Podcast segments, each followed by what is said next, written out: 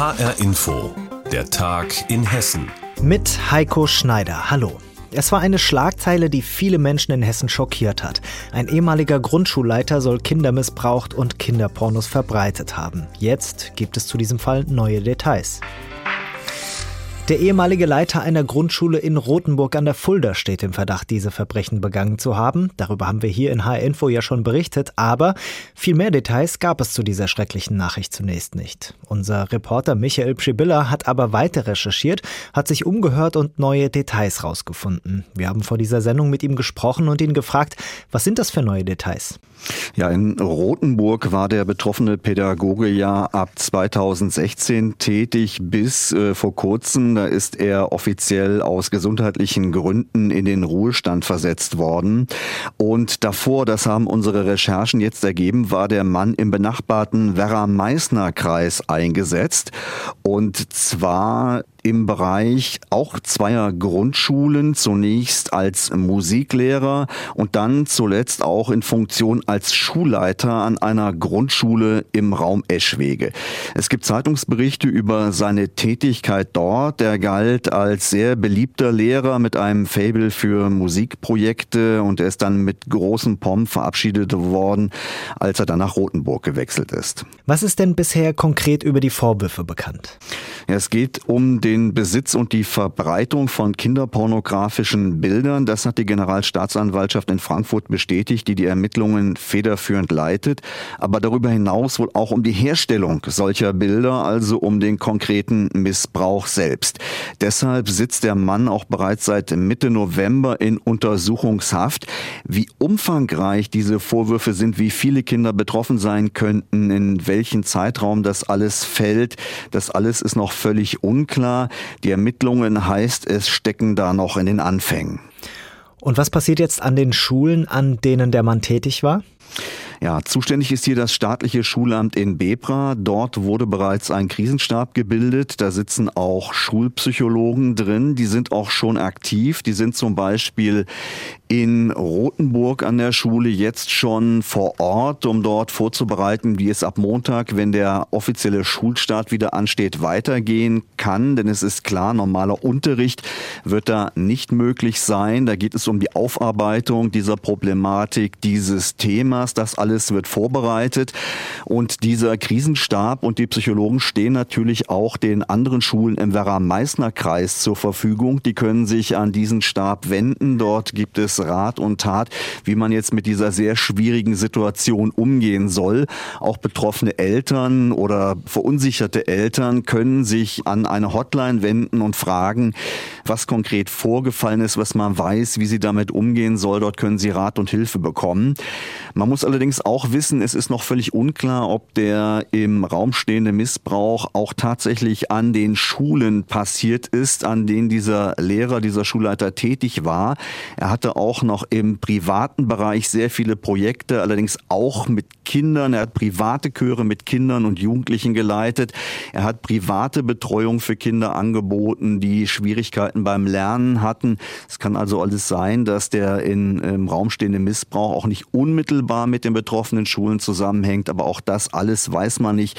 Das sorgt natürlich für Verunsicherung. Sagt HR-Info-Reporter Michael Pschibilla. Mit ihm haben wir gesprochen über neue Details im Fall des ehemaligen Grundschulleiters aus Nord- und Osthessen, der Kinder missbraucht und Kinderpornos im Internet verbreitet haben soll. Die Corona-Zahlen steigen wieder deutlich an. Experten sind sich einig, die Omikron-Welle ist bei uns in Hessen angekommen. Der Kreis Fulda ist schon seit einigen Tagen Corona-Hotspot. Mit Frankfurt, Darmstadt und Wiesbaden stehen gleich mehrere Kommunen kurz davor, ebenfalls Hotspots zu werden. Dass die Corona-Infektionszahlen von Tag zu Tag steigen, das bedeutet auch, dass die Gesundheitsämter wieder mehr zu tun bekommen. Seit Beginn der Pandemie vor zwei Jahren spielen sie ja eine zentrale Rolle bei der Nachverfolgung der Infektionsketten, um das Coronavirus aufzuhalten. Doch noch immer gibt es häufig Kritik wegen fehlender Zahlen oder schlechter Erreichbarkeit. Wie arbeitet so ein Gesundheitsamt eigentlich? Das hat sich meine Kollegin Simone Bese beim Gesundheitsamt des Landkreises Marburg-Biedenkopf angeschaut. Corona-Hotline Marburg, Ellet, hallo, was kann ich Sie tun? Im Gesundheitsamt Marburg hat die fünfte Welle schon begonnen. Jeden Tag werden es mehr Menschen, die sich bei der Corona-Hotline melden oder wegen einer Infektion angerufen werden müssen.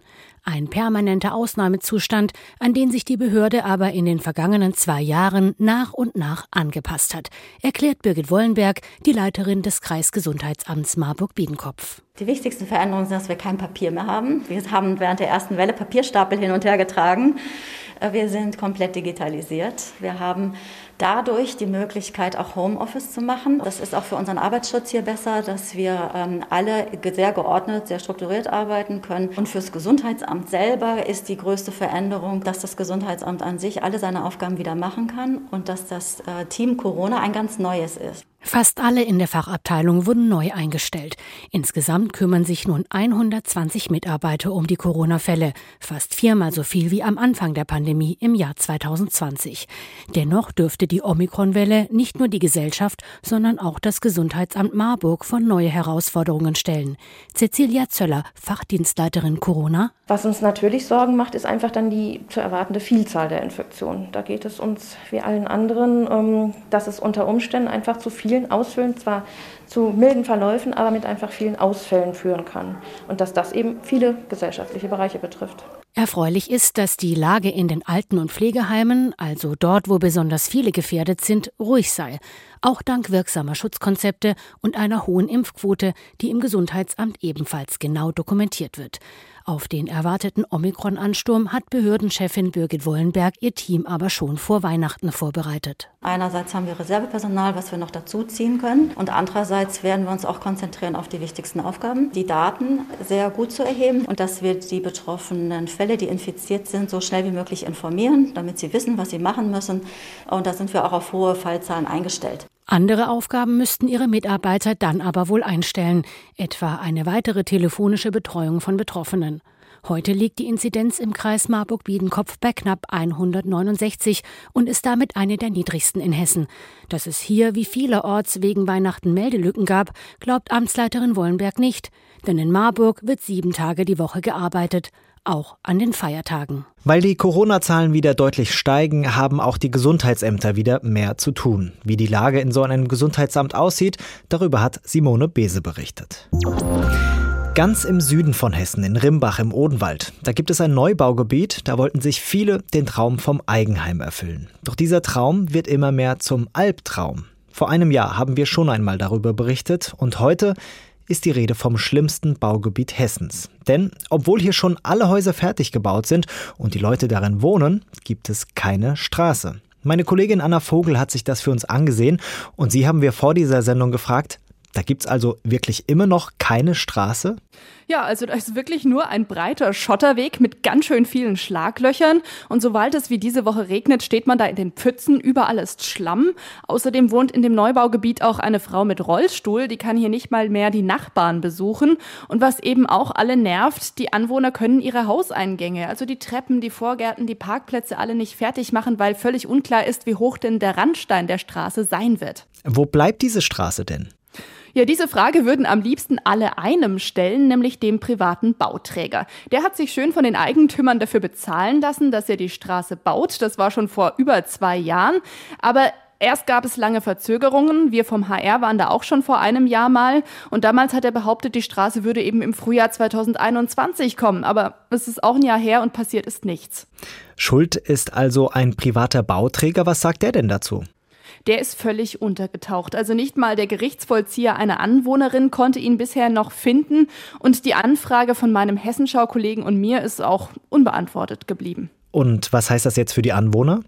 Ja, bei denen liegen die Nerven langsam wirklich blank, haben sie mir erzählt. Wut, Ärger und einfach nur genervt von dem ganzen Dreck, von dem ganzen, es macht uns die Böden kaputt, wir saugen, wir machen, wir tun. Es ist einfach blöd hier zu leben mit diesen ganzen Schlaglöchern. Ich fühle mich hier nicht wohl. Man kommt sich wahnsinnig hilflos und verloren vor. Man probiert, macht und tut, aber man, man steht immer vor verschlossener Tür. Die Lösung ist deshalb jetzt, die Gemeinde Rimbach muss die Straße bauen. Für die Anwohner heißt das aber, sie müssen wahrscheinlich nochmal Geld nachlegen. Denn so ist das, wenn eine Gemeinde eben eine Straße neu baut. Da sind wohl zwischen 3000 und 7000 Euro pro Haushalt notwendig. Ziemlich viel Geld, vor allem für junge Familien, die sich ja ohnehin schon hoch verschuldet haben. Aber in diesen sauren Apfel werden sie jetzt wohl beißen müssen, weil ohne Straße wollen sie eben auch nicht leben. Und der Bürgermeister hat zumindest verbindlich versprochen, bis Herbst soll sie fertig sein. In einem Baugebiet in Rimbach im Odenwald warten die Anwohner seit mehr als zwei Jahren darauf, dass es eine Straße vor ihrer Haustür gibt. Für uns berichtet hat darüber Anna Vogel. Es ist eine herzzerreißende Geschichte. Der kleine Nick aus Hainburg im Landkreis Offenbach schmeißt vor einigen Monaten eine Flaschenpost in die Kinzig. Darin ein von ihm gemaltes Bild mit einem Feuerwehrauto drauf, denn Nick ist großer Feuerwehrfan. Und jetzt kommt's. Die Flaschenpost findet ausgerechnet ein Feuerwehrmann aus Frankfurt. Die beiden haben sich jetzt getroffen und HR-Inforeporter Tobias Weiler-Mattes war für uns mit dabei. Der kleine fünfjährige blonde Nick ist ein riesiger Feuerwehrfan. Deshalb schmeißt er vor ein paar Monaten eine besondere Flaschenpost in die Kinzig bei Hanau. Darin ein von ihm gemaltes Bild. Ich habe die Feuerwehr da drauf gemalt und dann hier reingesteckt und noch so reingerollt und äh, dann hat in Feuerwehr Frankfurt hat der Taucher die gefunden. Ausgerechnet ein Feuerwehrmann findet Nicks Flaschenpost mit dem gemalten Feuerwehrauto. Gregor Orlob, während er vor Weihnachten im Main taucht. Und beim Austauchen schwamm dann die Flasche an dem Bootssteg, der hier liegt, wo normalerweise Boote dran sind. War so unten drunter ein bisschen festgeklemmt. Eine klare, durchsichtige Flasche mit einem Zettel drin. Und dementsprechend hat man sie rausgeholt und mal ganz neugierig aufgemacht, um zu gucken, was drin ist. Ja.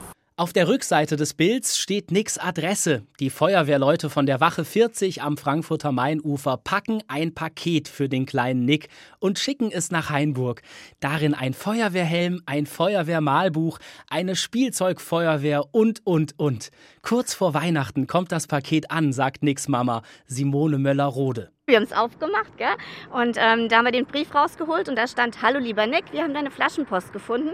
Und ich muss gleich wieder heulen. Da sind total die Tränen geflossen, weil wir das so unglaublich fanden. Und auch Nicks Papa, Vanja Möller, ist ganz gerührt.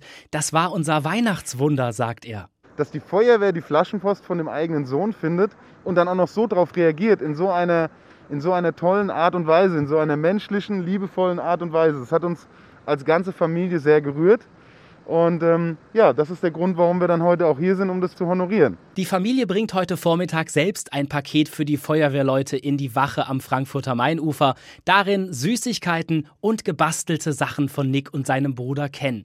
Nick will sich bei der Feuerwehr bedanken. Weil wenn unser Haus brennt, dann hilft ihr immer uns, damit ihr wenigstens auch ein Geschenk habt. Den ganzen Vormittag schaut sich Nick die Feuerwache an, darf im Feuerwehrauto sitzen und kommt aus dem Staunen nicht mehr raus. Emotionales Treffen zwischen dem kleinen Nick und der Frankfurter Feuerwehr. Die hatte eine Flaschenpost des Jungen aus Hainburg gefunden.